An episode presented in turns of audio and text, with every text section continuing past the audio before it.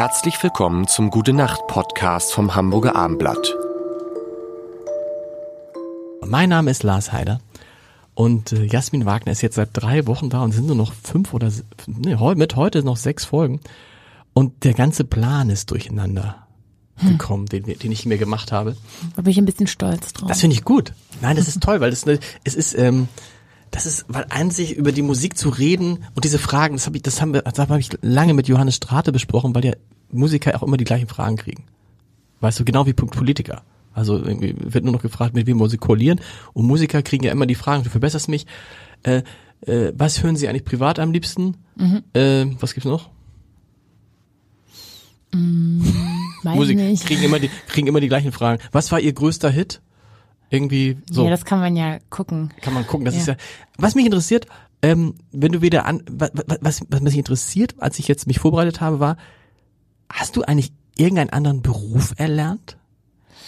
Also ich habe ähm, in verschiedene Branchen immer so reingeschnuppert, an verschiedenen Orten so mitgewirkt. Klar.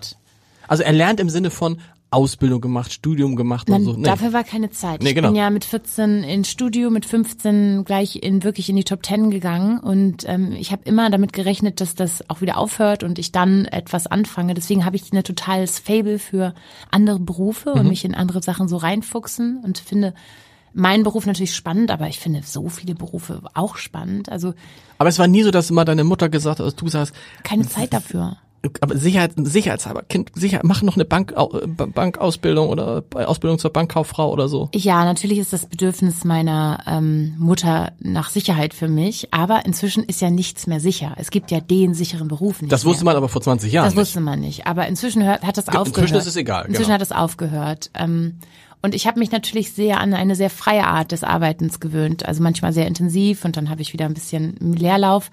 Und meine Regelmäßigkeit ist die Unregelmäßigkeit. Mhm.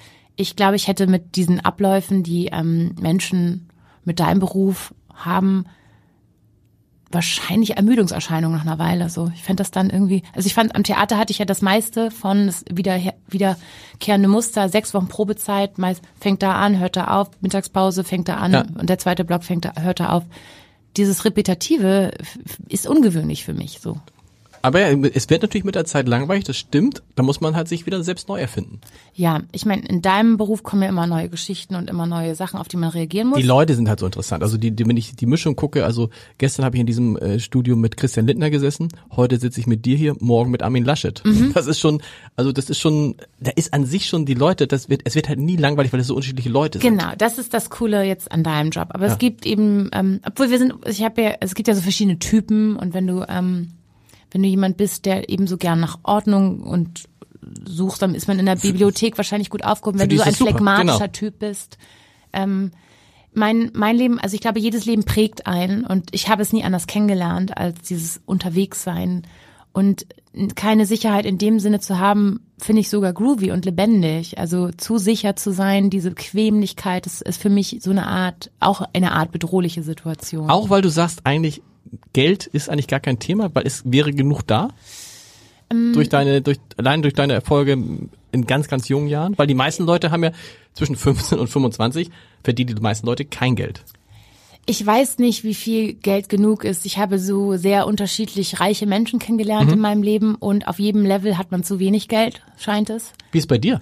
Ähm, ich habe so zum Beispiel eine Zeit gehabt, da hatte ich meinen Flirt mit Luxusartikeln. Mhm.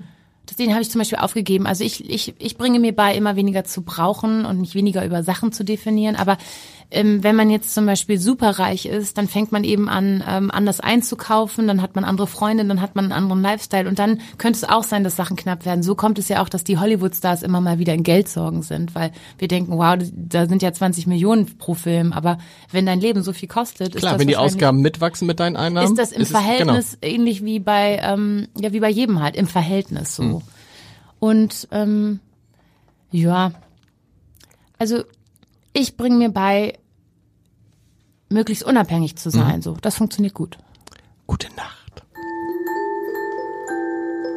Weitere Podcasts vom Hamburger Abendblatt finden Sie auf abendblatt.de slash podcast.